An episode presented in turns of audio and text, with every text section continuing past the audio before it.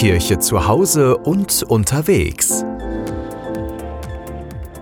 Die Seligen und die Heiligen der katholischen Kirche. Heute Clara von Assisi. Clara lebte von 1194 bis 1253 und war adeliger Herkunft.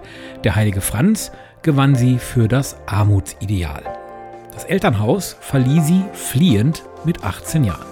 Mit ihrer Schwester Agnes zog sie in ein kleines Haus in der Nähe von San Damiano. Weitere Gefährtinnen kamen hinzu. Dies war die Keimzelle des ersten franziskanischen Frauenklosters. Die Gemeinschaft, der sich später auch Claras Schwester Beatrice und ihre verwitwete Mutter Hortulana anschlossen, wurde nach Claras Tod Clarissen genannt. Franziskus verfasste für die Frauen eine kurze schriftliche Anweisung für das tägliche Leben.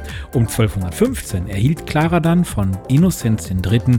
ein für Frauen damals ziemlich ungewöhnliches Privileg, nämlich das Privilegium Paupertatis, das besondere Recht der Armut. Die endgültige Regel, die weiterhin das Ideal vollkommener Armut verfolgt, geht auf Clara selbst zurück und wurde zwei Tage vor ihrem Tod von Papst Innozenz IV. gebilligt. Die Gesundheit von Clara verschlechterte sich durch ihre strenge Askese. Etwa vom 30. Lebensjahr an konnte sie ihren Orden, der sich weiter ausbreitete, nur noch vom Bett aus leiten. Mit großer Geduld ertrug sie ihr Leiden, dem sie schließlich erlag. Bereits zwei Jahre nach ihrem Tod wurde sie heilig gesprochen. Der KW Kirche Podcast. Wöchentlich neu. Immer anders.